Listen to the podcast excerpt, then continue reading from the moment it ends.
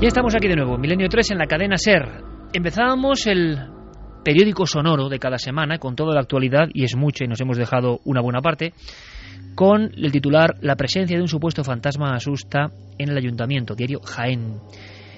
Regresamos a Andalucía, en esta parte más clásica ya del programa, luego vendrá Diego Marañón, luego todos vuestros mensajes y un sinfín de cosas en este cambio de ritmo de alguna forma. Bien, eh, si empezábamos con la fotografía de esa muchacha de 7 años que cambia la historia, esa nueva especie, la foto a continuación sería, Javier Pérez Campos, compañero, la de un parque de bomberos, si no me equivoco, también Andalucía, un pueblo de Córdoba y un testimonio, como es fundamental a estas horas de la noche.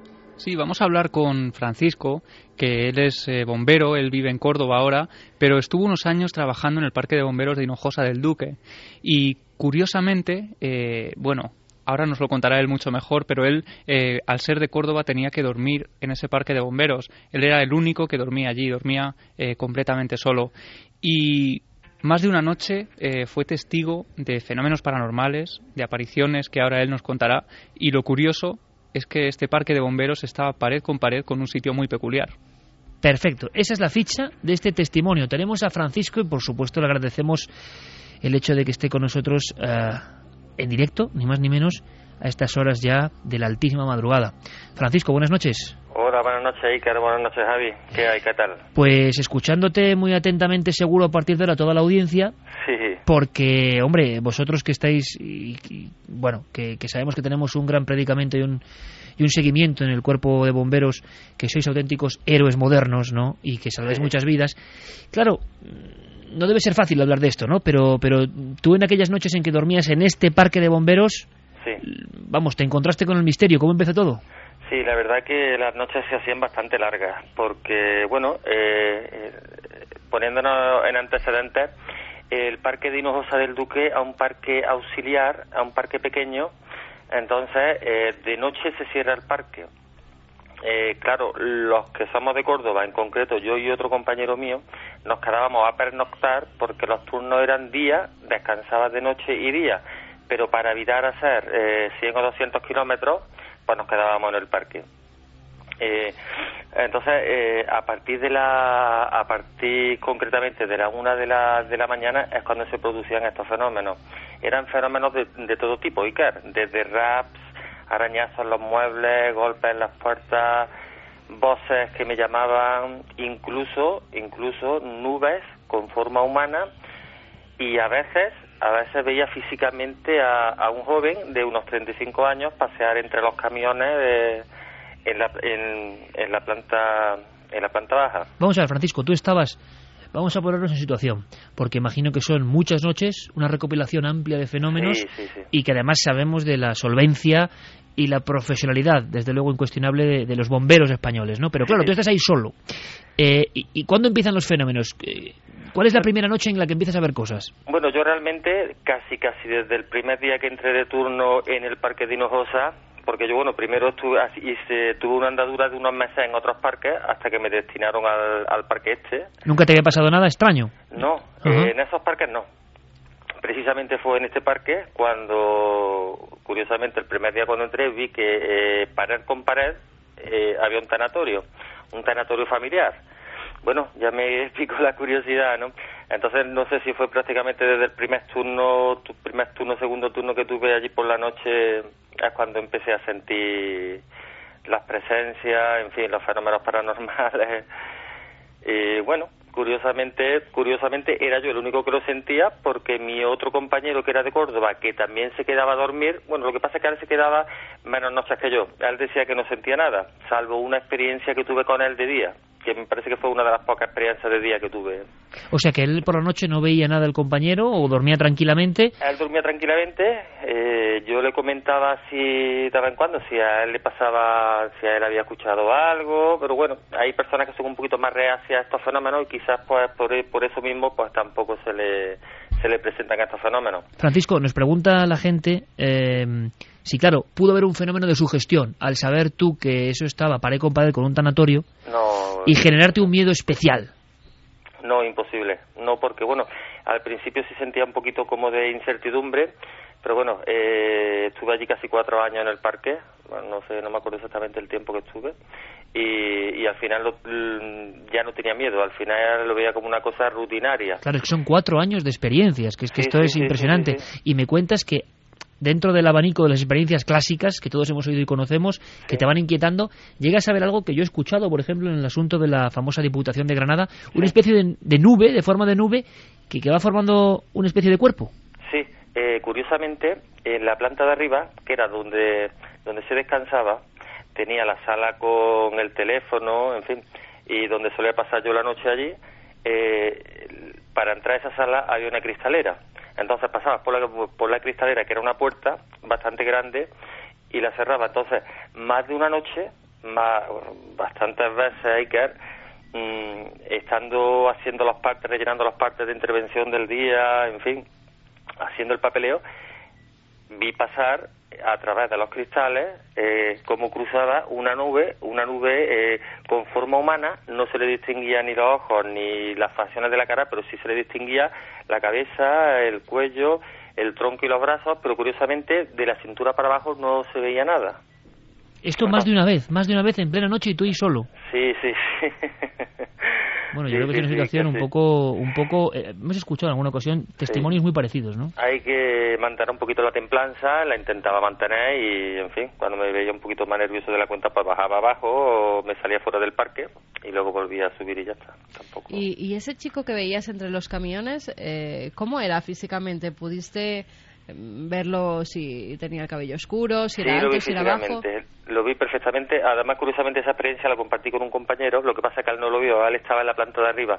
Yo estaba pasando la revisión a los camiones, porque, bueno, uno de, los, de, las, de las funciones fundamentales nuestras es mantener al día las herramientas nuestras que vamos, que vamos a utilizar a diario, las herramientas de descarcelación, mangaje, en fin, mm. eh, toda la toda la parafernalia que rodea eh, a los camiones de bomberos, ¿no? Entonces, por detrás del camión vi que una persona entraba rápido por la puerta, curiosamente no sonó la alarma que tenemos puesta porque hay un sensor, nosotros allí teníamos un sensor que cuando entraba alguien sonaba ese sensor. Bueno, pues yo vi pasar una persona rápido, pensaba que era un compañero mío, yo seguí manejando, en fin, las herramientas del, del camión, eh, pasó rápido detrás mía y le dije, y lo saludé, porque pensaba que era un compañero, un compañero mío.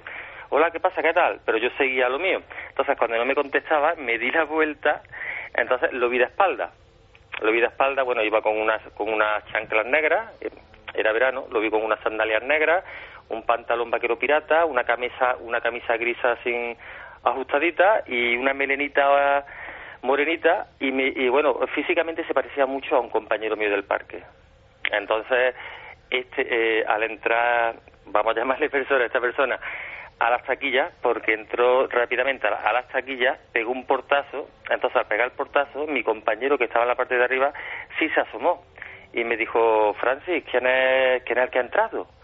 Y digo y le dije en voz baja creo que ha sido Edu Edu que, era un compañero que tenemos porque se parecía físicamente mucho no entonces él bajó y, y estuvimos hablando bueno para nos querrá gastar una broma no sé qué entonces había un sofá justamente al lado de la entrada a las taquillas y le pusimos el sofá en la puerta para que no pudiera salir bueno, estuvimos allí sentados 15 minutos esperando que saliera, nosotros no, en fin, en plan un poco guasa, ¿no? Bueno, pues ya saldrá, ¿no? Ya saldrá.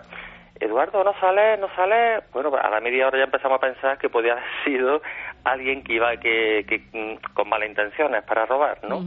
Entonces, eh, como medio intimidatorio, yo cogí un hacha retiramos el sofá, abrimos la puerta, entramos a la sala de las taquillas. La sala de las taquillas era una sala muy pequeñita, para que os hagáis una idea, que daba un cuarto de baño con dos ventanitas muy pequeñitas. De Imposible, Francisco, escapar de allí por otra dirección, otra puerta. Imposible, ¿no? Porque solamente había una puerta de entrada y una puerta de salida. Entonces entramos y no había nadie. Eh, se había fumado, ¿no? ¿Cómo os quedáis? La broma, la broma imagino que os dejó helados en ese eh, momento a dos compañeros bomberos. Yo me quedé frío, mi compañero se quedó, se quedó frío también, pero claro, él no lo vio físicamente, yo sí lo vi físicamente y lo vi cómo iba vestido.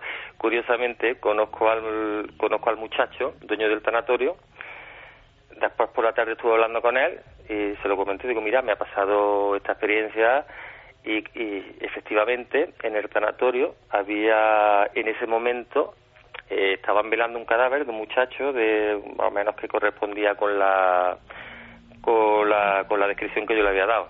Unos 35 años, media melenita morenito, muy parecido a un compañero nuestro, en fin, eh, yo nos quedamos un poquillo así. ¿Pudiste ver, al, difunto? Sí. ¿Y se te pareció? Sí.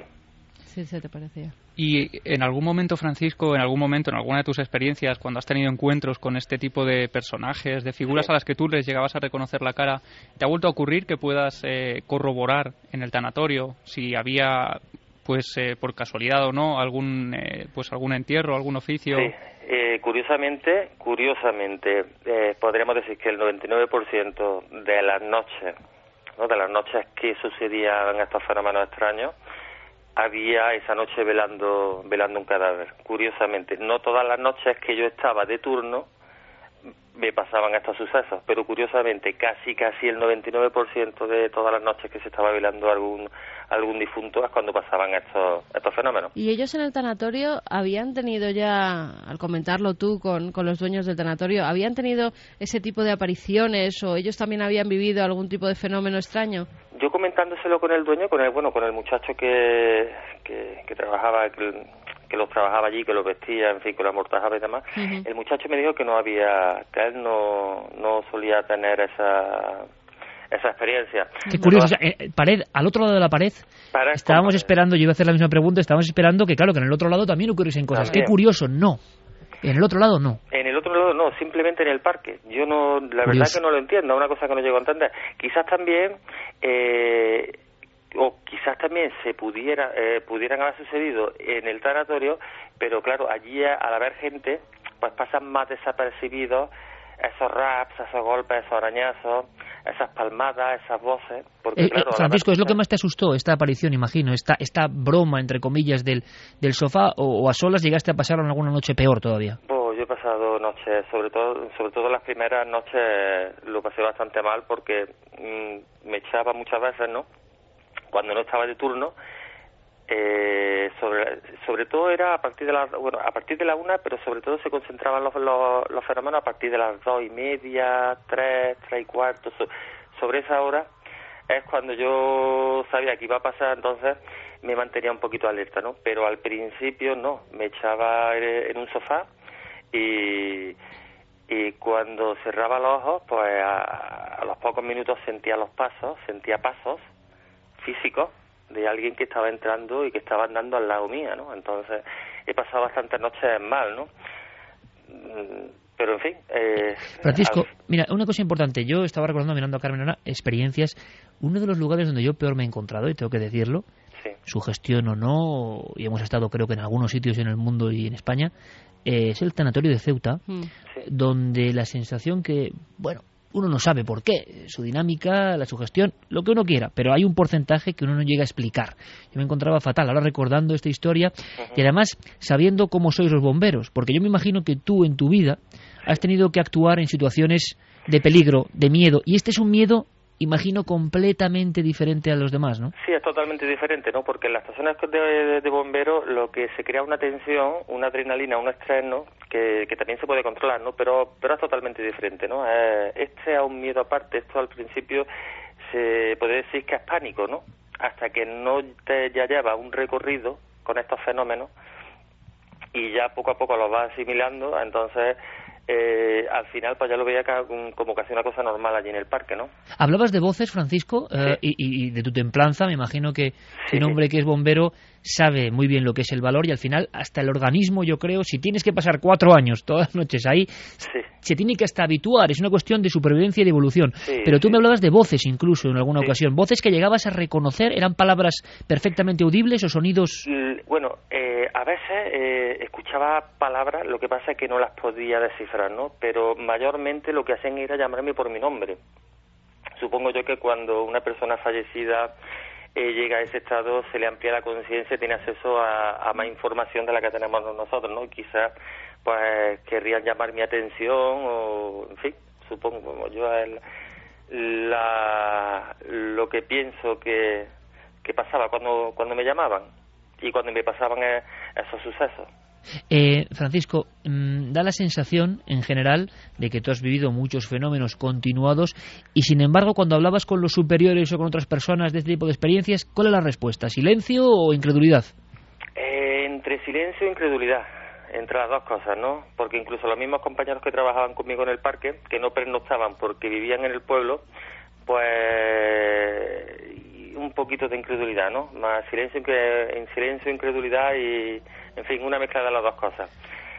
Pero claro, eh, tampoco son cosas que puedas contar así y, y hablar a la, a la ligera con la gente, porque la verdad que, que son situaciones que aunque sean compañeros tuyos hay muchos que no lo llegan a entender. Francisco, pues bueno, yo espero que haya llegado la tranquilidad. Te agradezco un montón este testimonio porque si la pasada semana teníamos un miembro de la Guardia Civil, ahora tenemos otro miembro de un cuerpo que yo creo que salva muchas vidas y que, y que actúa constantemente eh, para, para salvaguardar ¿no? Ah, en toda España y es muy, muy interesante que alguien cuente que en un parque de bomberos anexo a un tanatorio han ocurrido sucesos tan alucinantes e increíbles como el que nos has contado de este muchacho. Yo te mando un abrazo muy fuerte y todo el equipo, Francisco. Otro abrazo y gracias por, por, invitarme a vuestro programa. Gracias, Francisco. Un abrazo muy grande. Gracias. Desde luego, Francisco, eh, yo entiendo cuatro años viviendo fenómenos. Yo imagino también que el factor sugestión y el factor de contaminación, bueno, puede hacer o que, o que salgas corriendo o que más o menos te habitúes o tengas que enfrentarte porque por obligación me lo estoy imaginando solo. ¿Y sabes por qué me lo estoy imaginando solo? Porque yo vi muy bien a la funcionaria de Ceuta en el tanatorio trabajando sola. Mm. Y recuerdo perfectamente que en un momento dado, en aquel tanatorio donde pasaban cosas, habían oído voces, se habían visto figuras prácticamente, sobre todo voces, y había intervenido la policía, ¿os acordáis? Estuvimos allí en el 2006. Quizá lo que más me impresionó, y por eso también la sugestión me acompañó en todo ese viaje, fue ver a la, Estábamos Juan G. Vallejo y yo recuerdo solos abajo con ella en un momento dado y se fue la luz. Y dice, no es muy todos los apagones. Y yo me imaginé a aquella señora en ese viejo tanatorio, sola, cuando se va la luz. Es que claro. Sola con los difuntos en las diferentes habitaciones. Ahora te digo una cosa, yo siempre pienso que ya he escuchado todo. La semana pasada, bueno, no creo que siempre haya testimonios así, pero la semana pasada el testimonio, como lo describe el Guardia Civil, dices, es que la iconografía del misterio es tan rica que supera cualquier imaginación, que puede estar compuesta de un montón de cosas, pero la pintura que te cuenta el testigo te sigue sorprendiendo, no lo has escuchado todo. Ahora, la historia de la broma, con las chanclas, la camiseta, el pantalón pirata, que es totalmente rupturista con todo lo que uno imagina. El niño, la figura con la túnica, no, no, esto era un tipo normal. Y que ocurre eso y le ponen... No sé, siempre hay una vuelta de tuerca, sea lo que sea el fenómeno, que te deja absolutamente sin palabras. Bueno, y sobre todo el detalle, además, porque como tú dices, yo creo que la sugestión eh, de estar durmiendo en un lugar sabiendo que pared con pared eh, tienes un tanatorio, que hay un difunto que lo están velando, creo que es eh, bastante importante. Pero el hecho de que en este caso él acudiera casi por casualidad al tanatorio y viera la cara del difunto que estaban velando justo en ese momento y se correspondiera prácticamente con lo que era. A mí me parece más fuerte. Yo creo que aquí. Es que además ya, mira, esta gente que trabaja o en los tanatorios ya la sugestión han visto tantas cosas que ella nos lo decía, la funcionaria, yo me acuerdo de, Ceuta, decía, si es que aquí tengo yo que coger los ataúdes, tengo yo que poner bien a los muertos, sola, porque además justo cuando estábamos ahí llegó un difunto, ya había uno en una sala y llegó un otro que normalmente es ella la que tiene que, que ponerlo ella sola en la habitación. En este caso, Juan G. Vallejo tuvo que ayudarla porque no podían con el ataúd, era además una persona que con un peso importante y no podía ella sola. Y yo me imagino que ya han visto de todo, que un bombero ha tenido que ver de todo. Exacto. Ha tenido que, ver es que nuestra mente, es que nuestra mente, yo pienso, sinceramente, ¿verdad? Y esto es muy importante lo que estás diciendo. Primero, la naturaleza con lo que le ha contado. Segundo, hasta a veces con una sonrisa como diciendo, es que no, no se puede pensar otra cosa. Y a veces también tragando saliva que le escuchábamos. Es una mezcla de todo eso y lo ha contado fantásticamente, bien descrito. Pero lo que tú decías, esta gente no es como nosotros. Esta gente ha visto el horror, el horror de verdad. Por lo tanto, algo muy fuerte tiene que ocurrir. para que para que se asuste y para que vea que no es algo normal, que es algo que se sale de lo habitual. Javier, pues de verdad que yo creo que la sección de testimonios eh, rompe una lanza. Ojalá tengamos testimonios de este nivel pues por la la hombría de bien, ¿no? Eh, de muchos testigos que en, este, en estas dos semanas son personas que velan por nuestra seguridad, que han tenido que ver de todo. El horror humano que es muy superior al horror paranormal. Pero claro, el horror paranormal es algo tan incomprensible, rompe nuestros esquemas y uno a solas en el parque de bomberos, echado en un sofá, y ve una nube que se va formando un cuello y una cara de perfil, pues yo creo que tiene que impresionar mucho y que te muestra que no lo has visto todo esa famosa teoría, ¿no? que me parece maravillosa, de que todo esto que pasa son emisarios que dicen que no lo sabemos todo. Vamos a cambiar un poco la bruma, porque esto es tremendo. Geray Martínez, vámonos con Mike Oldfield, esa estrella polar, esa maravilla de música, porque, en fin, hace falta.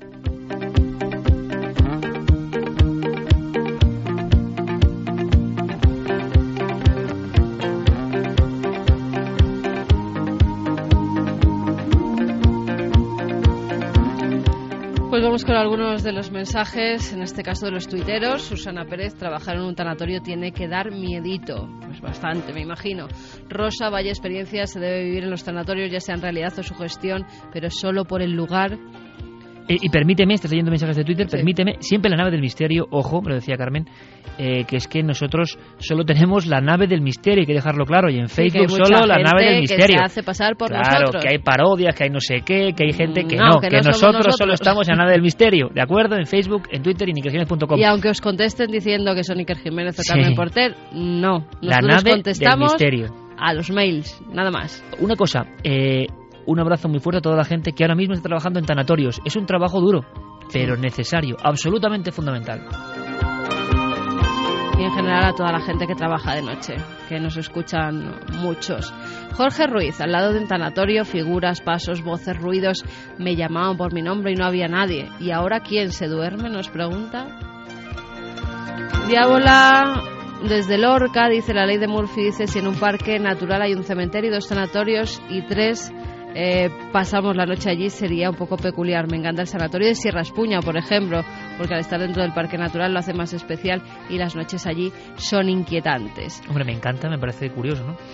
Bueno, hay gente que le gustan esos lugares para pasar un poco de, Hoy me he encontrado en la calle un chaval con la camiseta del Valencia que me dice, estaba pensando irme a acampar dentro del hospital del tórax. Te lo he dicho que hay mejores planes, ¿no? Que irte a, acampar dentro del hospital del Toras, pero bueno, así estamos. Bueno, sobre todo si van a esos lugares que tengan mucho cuidado porque eh, hay peligro, pero físico, físico de que se caigan o que les pase algo, así que mucho cuidadito. Buenas noches, trabajo en un cine de España y puedo asegurar que es una película maldita, la de Batman. Batman. Teníamos dos copias, una se paraba constantemente, se supone que había fallos con la cinta 35 milímetros, la otra copia tenía fallos en el audio. Lo pasé muy mal intentando arreglar todo eso. Nunca antes pasó algo así, dos copias encima. No era normal. ¿Tiene Javi? Bueno, te contaré ahora rápidamente también una anécdota que ha pasado pues esta tarde cuando regresaba a Madrid, ¿no? En un eh, taxi de Ciudad Real eh, el taxista, el conductor, decía que era muy fiel del programa, que era un auténtico fan y que había estado trabajando eh, varios meses en Tarragona. Y fíjate la casualidad que yo me haya subido a ese taxi y él me decía, bueno, es que la semana pasada cuando estaba contando lo de los alfaques, eh, yo se escuchaba estremecido porque yo he hecho esa ruta bastantes veces y ya te contaré algún día la de historias que a mí me han pasado en ese tramo y no solo a mí, sino a compañeros míos. Qué bueno, o sea, los alfaques, el trozo de carretera. Por cierto, ¿tú has venido de Ciudad Real a Madrid en taxi? No, no, no. Ah, iba a decir, aquí tenemos a Rockefeller.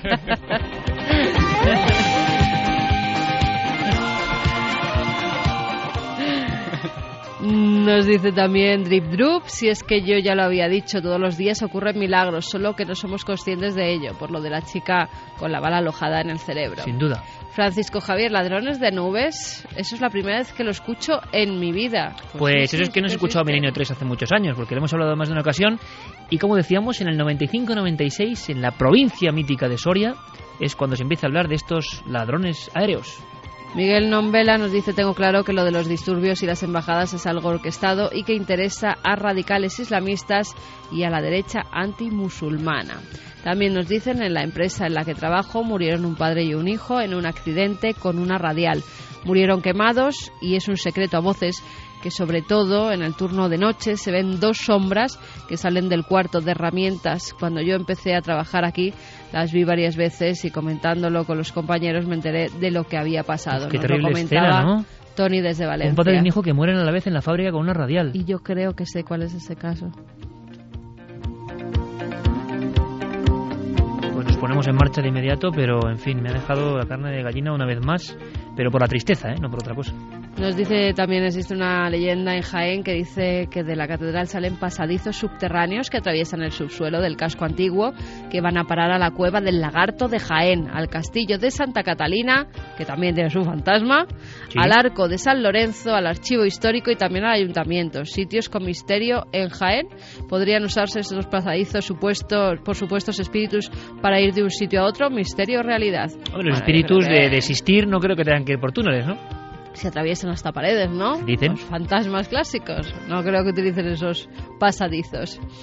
Desde Brasil nos escriben, desde el sur de Brasil, que estamos con ustedes esta noche. Deseamos Gracias. mucha fuerza y valor a todos para esta doceava temporada de Milenio 3 y octava de Cuarto Milenio. Joao Luz, Luis y Joana nos lo dicen. Muchas gracias. Ah, y también nos Con apunta envío a Brasil. David Cabello, ven aquí Satanás, que soy tu hermano. Creo que Eso. fue su grito. Oye, este, esta audiencia es increíble. Yo no me acordaba de lo que decía. Y decía. Ven aquí Satanás, que soy tu hermano. Exactamente. La última voz que se escucha en el tremendo caso de la muerte en el lugar de los hechos que hoy ha sido apertura de este periódico sonoro de Milenio 3. Luego veremos con más mensajes o cartas al director, opiniones de todo tipo para los temas tan polémicos. Pero ahora, amigos, llega. Vamos a ver la, la encuesta en inquieciones.com. Vamos a ver cómo estaba la encuesta a este momento de los hechos. Es una sección como muy, como muy de él, ¿no? Créalo o no, un poco Mr. Replay. Vamos con ello.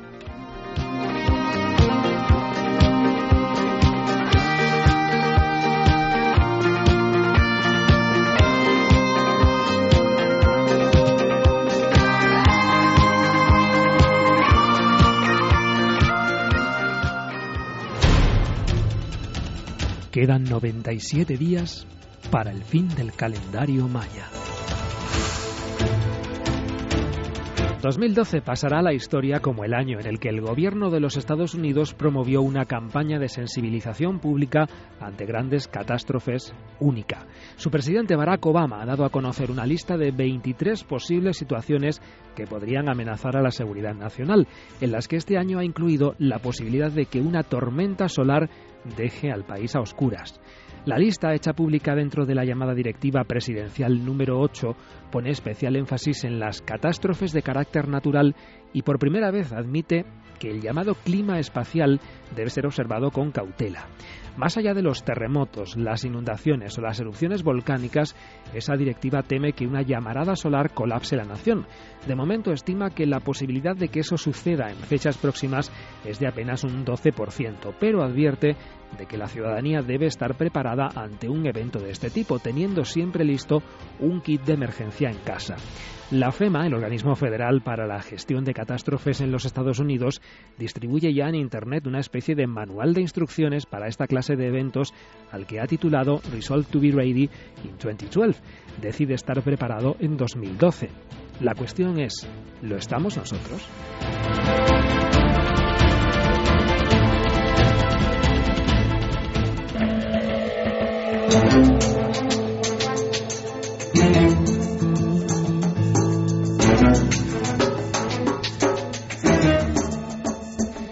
Carlos Cala siempre pendiente de la cuenta atrás, ese calendario cuando dice 97 días para el fin del calendario maya. Uno se queda como diciendo, caramba, tan poco tiempo, pues sí, ya estamos aquí, es increíble. Y espero que sea para mejor, porque tal y como está el patio, el fin del mundo no hace falta que sea una explosión, ¿eh? ni mucho menos. El fin del mundo está en muchas mentes también. Eh, vamos con nuestra sección, créalo o no. Un dato antes de saludar a maese Diego Marañón. Él contaba, para quien se incorporó esta semana, una historia. Todas las historias están fluyendo por la red sobre todo y nadie sabe si son verdad o no. Hay que tener un detective de lo digital y descubrir. Una llamada del más allá. Hicimos una propuesta, eh, por cierto, aquí se votó y nosotros dijimos que verdadera, Yo ¿no? dije que verdadera. Javi también.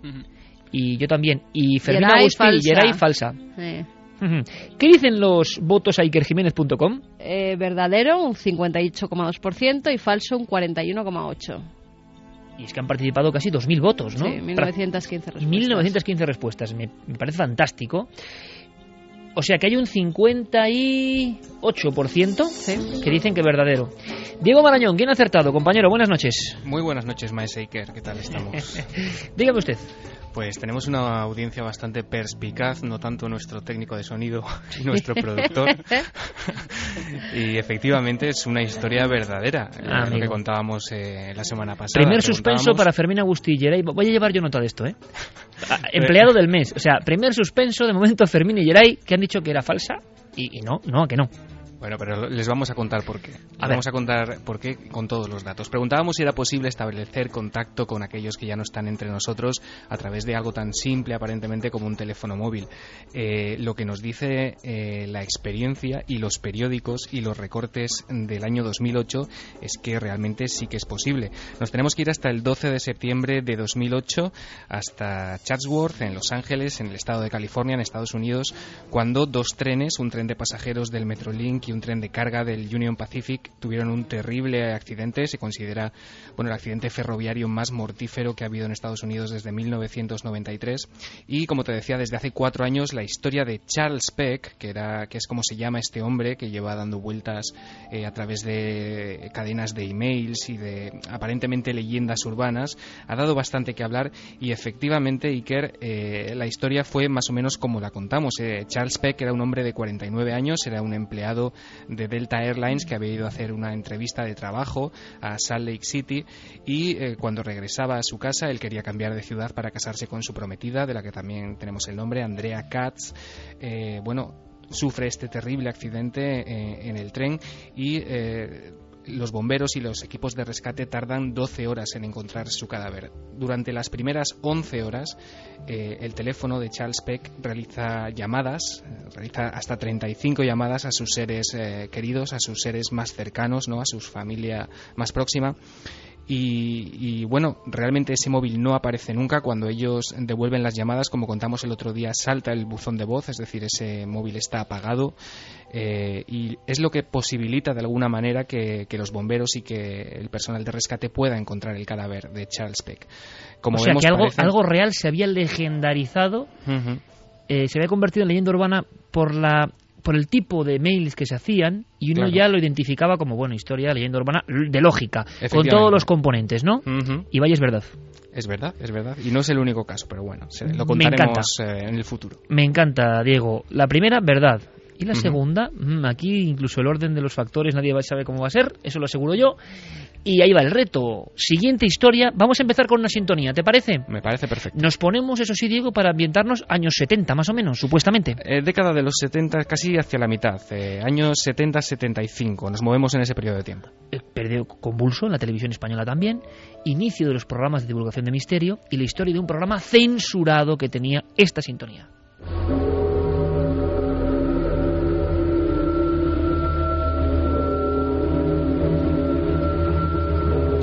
Sintonía con un alarido, con unas campanadas, un poco tremendo. Era un programa que se llamaba Al otro lado. Efectivamente, es un programa eh, del año más o menos, esta emisión es, es aproximadamente del año 1975. Debería haber salido al aire en 1975. ¿no? Efectivamente, Justo pero- además, con- creo que con todo el tema de la muerte de Franco, claro. Eh, efectivamente, lo que pasa es que el vídeo aparece en, eh, en YouTube, sobre todo, eh, a principios de 2011. Es un episodio que nos dicen que Radio Televisión Española censura, eh, bueno, casi como el contenido de- del documental, como podrán ver nuestros oyentes y como colgaremos también en ikerjiménez.com, es, bueno, al más puro estilo de Alternativa 3, ¿no? Es eh, un programa que parece revelar eh, qué ocurrió en algunas de las misiones del programa Apolo, eh, también lo que ocurrió en la carrera espacial, ¿no? en la lucha entre Estados Unidos y, la antigua URSS, que se encontraron los astronautas en la Luna e incluso planteaba la posibilidad, a través de una serie de fotografías y de filmaciones supuestamente ocultadas por la NASA, de que la Luna no fuese lo que todos creemos que es. Vamos a hacer una cosa, Diego. Vamos a escuchar al presentador en aquel momento. José Eh, Gavidia Abarca. José, el mítico José Gavidia Barca. Ujú. Eh, era la época, yo lo puedo decir así, soltarlo así, de Visado para el Futuro, de otros programas que abrían por vez primera, incluso antes de Fernando Jiménez del Oso, la historia de los misterios. En este caso, misterios espaciales. Vamos a ver cómo sonaba eso. Mucho es lo que se ha hablado, mucho es lo que se ha opinado y especulado sobre este acontecimiento. Hay muchas personas que opinan que el vuelo del Apolo, el viaje del Apolo, nunca existió, pertenece al mundo de la ciencia ficción, que las imágenes que hemos podido contemplar han sido filmadas y trucadas en un estudio cinematográfico. Nosotros no vamos a entrar en esta discusión. Vamos a pensar, vamos a dirigirnos a otro aspecto de la cuestión no menos interesante e intrigante. Le suponemos a ustedes enterados de los rumores que en los últimos meses azotan como un mendaval a la NASA. Unos rumores que nos hablan de unos archivos, unas imágenes, unas filmaciones como mínimo incómodas para el programa espacial norteamericano y, por qué no decirlo, para el resto del mundo. Voz poderosa de José Gavidia Barca y claro, mucho antes del oficial eh, se está hablando de, un, de una eterna leyenda, una eterna verdad, que pasó algo en la Luna que nadie nos contó. Claro, lo sorprendente, eh, Diego, es que esto se estaba denunciando en 1975 en Al otro lado y tenemos más documentos. Este hombre iba al fondo de la cuestión. Sí, pues, hay que tener en cuenta que apenas unos años antes eh, había llegado por primera vez el hombre a la Luna, ¿no? En 1969 el Apolo 11 se posaba en el satélite y bueno, además de estos primeros minutos en los que se planteaba, digamos, el trasfondo de lo que iba a ser todo el programa, José Gavidia eh, nos hablaba de una especie de luces que llevaban tiempo viéndose en la Luna, de fenómenos transitorios lunares, un fenómeno del que también, por ejemplo, en Milenio 3 y en Cuarto Milenio nos ha hablado Miguel Gilarte. ¿no? Eh, son una especie de luces que aparecen de vez en cuando y que habían sido observadas eh, al aproximarse a la Luna eh, por las naves desde el Apolo 8 hasta el Apolo 16. En los principios del programa espacial del Apolo 8 observa una extraña fuente lumínica situada entre los cráteres Messier y Pickering de los montes Pickering. El Apolo 10 observa un pequeño objeto en el momento en que se está realizando el ensamblaje lunar. Y el Apolo 16 mm, nos presenta unas imágenes de algo parecido a un ovni. Sin duda, en la Luna estaba y está ocurriendo algo extraordinario. Tal vez algo extraordinario ocasionado por fenómenos naturales desconocidos o tal vez ocasionado por la acción de seres venidos de otros confines de la galaxia. Al otro lado, en 1975, hubo una emisión censurada en el gobierno de Franco con todos estos temas. Hay una cosa importante, Diego, y es que se veía, lo estamos escuchando, pero ¿qué ve el espectador en esta... Estamos viendo un sonido muy especial, ¿verdad? Sí, sí, sí. Parece ser que son las bobinas eh, concretas, rescatadas de cierta forma del mítico edificio del Nodo de Televisión Española. Por eso ese sonido, pero que es perfectamente audible, como estáis comprobando todos. Eh, ¿Pero qué se veía en pantalla? Era muy a la estética que luego parece que tomó también Fernando Jiménez del Oso y otros programas de la época, ¿no? Sí, efectivamente, la imagen aparece ya, bueno, pues un poco ha sufrido los efectos del tiempo, eh, de estar en los archivos tanto tiempo oculta. y lo que vemos, lo que nos enseña José Gavidia, son una serie de fotografías y de filmaciones aparentemente muy borrosas, pero si hacemos un esfuerzo podemos eh, intentar eh, aproximarnos a lo que él nos está explicando. Incluso en una de ellas, Iker, nos aparece un astronauta que parece encontrar algo en, en la superficie de la Luna. Una especie de losa que tiene aristas, que tiene vértices, ángulos totalmente definidos, tiene una especie de símbolos grabados y que podría, eh, digamos, avalar una teoría que estaba muy en boga por aquel entonces, que era el origen artificial de la Luna. Una teoría que sostenían dos eh, científicos rusos, Mikhail Basin y Alexander Sherdakov, que eran eh, pues, dos académicos soviéticos de, ciencias, que habían elaborado esta teoría y que había salido publicada en aquellos años en la revista soviética Sputnik. Entonces, Diego, mm. eh, don José Gavidia Barca planteaba ya una historia que dos décadas después contaría, o tres décadas después, JJ Benítez con Mirlo Rojo, más o menos, toda esta historia de una filmación real. Se cuenta que había fragmentos, no sé si de recreación o de filmación real, pero vamos a escuchar.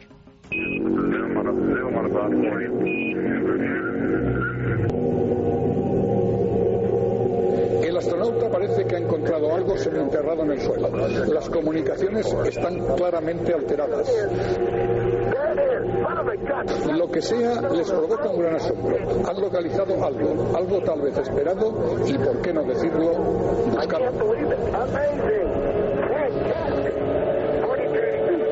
¿Qué se veía en ese momento? ¿Qué veía el espectador o qué nunca llegó a ver el espectador, Diego? Pues lo que te comentaba, se veía la imagen en un traje espacial, una persona embutida en un traje espacial. En Pero parecía recreación, te quiero decir, del propio programa de la época o era un documento. Eran documentos reales de la NASA, eh, aparentemente, que habían sido, eh, digamos, eh, adquiridos por, por este programa por al otro lado de alguna manera y que, digamos que las autoridades, el gobierno por aquel entonces, quiso censurar para que no apareciesen en televisión, según, según nos cuenta la historia de este vídeo. Em, ¿Has querido recuperar? Eh, ¿Cuánto duraba el programa, por cierto? El programa, dura 20, minutos y está íntegro en la red. ¿20 minutos se recuperó? Sí, pero el propio José más, o menos, más o menos como los programas de Más Allá que se emitían por aquel entonces, que estaban en una media de 24 o 26 minutos. Bueno, es más, tienes un guiño, y yo creo que es un guiño muy bonito, mm. de Fernando Jiménez del Oso, que de alguna forma adaptaba toda esa circunstancia, si esto es verdad o no, que no lo sé, y hablaba también de la Luna. ¿Le escuchamos a Fernando en Milenio 3 a las 3 y 48? Cómo no, siempre es un placer. La Luna es algo familiar, cercano. Ha acompañado a la humanidad desde siempre, o al menos desde hace mucho tiempo. La sentimos como algo nuestro. Y tal vez sea algo muy ajeno. Tal vez esté ahí puesta por alguien, aunque esta idea parezca absurda.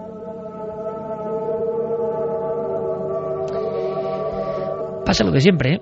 Uno escucha a Fernando y parece que sigue estando, bueno, más vivo que nunca, ¿no? Contando sus historias de la misma forma que nos las contaba delante de la mesa de redacción. E impresiona un poco, ¿eh? Da un poco de vértigo siempre que se pone un documento de Fernando y además con esa forma y ese deje que yo creo que también nos ha influido poderosamente a toda una generación, ¿no?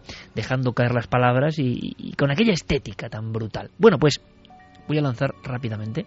Esta sección de Diego Marañón se llama Créalo o no y de fondo tiene un sentido que me parece muy positivo. Separar grano y paja. Ser detective implacable. Coger la lupa del tiempo y empezar a demostrar a la gente, pase lo que pase y pese a quien pese, qué historias son de verdad y qué historias son falsas. Porque todas viven en ese légamo, en esa especie de limbo de lo virtual. Yeré Martínez, pulgar arriba, pulgar abajo. Pulgar abajo. No. Fermín Agustí. Arriba. Para Jeremy Martínez, el caso del programa al otro lado es un fraude. Para Fermín no. Para Javier. Para mí, fraude. Para ti, fraude. Me mirabas como muy escamado, ¿no? ¿Pero qué es fraude? La, existencia, o la existencia? La existencia de este programa. Estamos hablando de la existencia de este programa. Ah, Censurado. Falso. Falso. Verdadero. Vale. Carmen y Fermín. Queda anotado en nuestro tablón a partir de ahora. Y amigos oyentes, si alguno luego se me quiere escabullir, que es muy típico, que vamos a hacer hasta un ranking. esto en junio va a acabar en más. Esto, va a acabar fatal. Eh, al final los, los palos siempre para Diego Marañón, eso está claro. Pero vamos a ver. Si no me equivoco, votos en contra. Fermín y Geray. Perdón, eh, ahora ya, ya estoy bueno. Geray Martínez y Javi Pérez Campos. A favor, Fermín y Carmen durante toda la semana podéis votar, como habéis hecho. Simplemente, aquí sí que no hay ningún... Bueno, el premio de decir, bueno, he acertado, tengo la perspectiva del detective, he visto elementos que me hacen sospechar o que me hacen pensar que esto es perfectamente real. Yo os digo que hay muchas sorpresas, ¿eh? Hay muchas sorpresas en esta sección. Al otro lado, 1975, mes de noviembre, muerte de Franco y un hombre que hacía programas de ciencia que tenía estas grabaciones. Ahí lo dejamos, hasta la próxima semana. Diego, es un placer y yo creo que esto, además eso, el trasfondo es como ya nadie sabe que es verdad y que no a través de la red, intentemos descubrir muchas cosas contigo, ¿vale? Pues para eso estamos nosotros o eso vamos a intentar. Un placer, Iker. Un abrazo muy grande, compañero. Nos escuchamos en siete días. Gracias.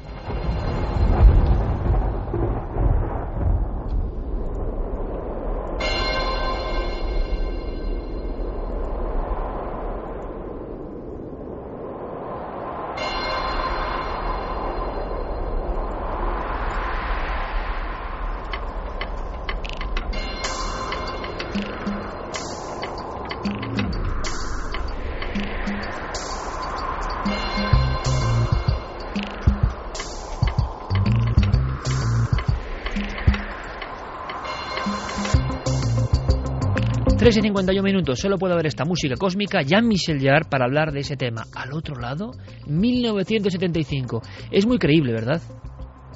O por eso resulta increíble.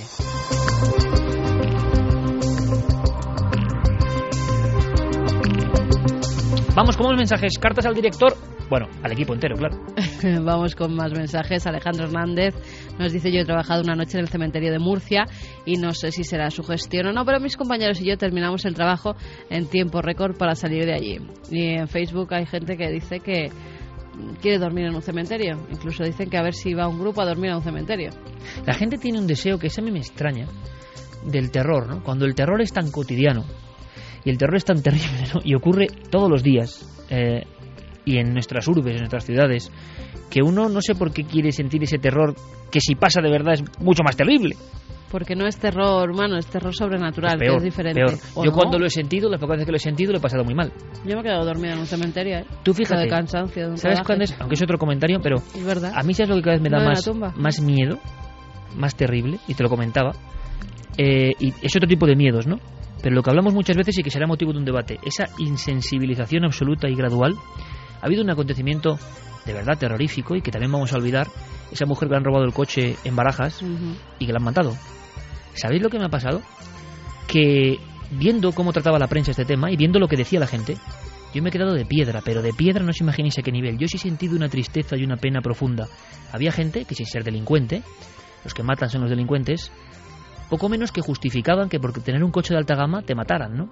Y la circunstancia y la y digo que no son delincuentes, que serán personas más o menos normales, o no lo sé, discutían sobre por qué esa señora llevaba ese coche de lujo o no.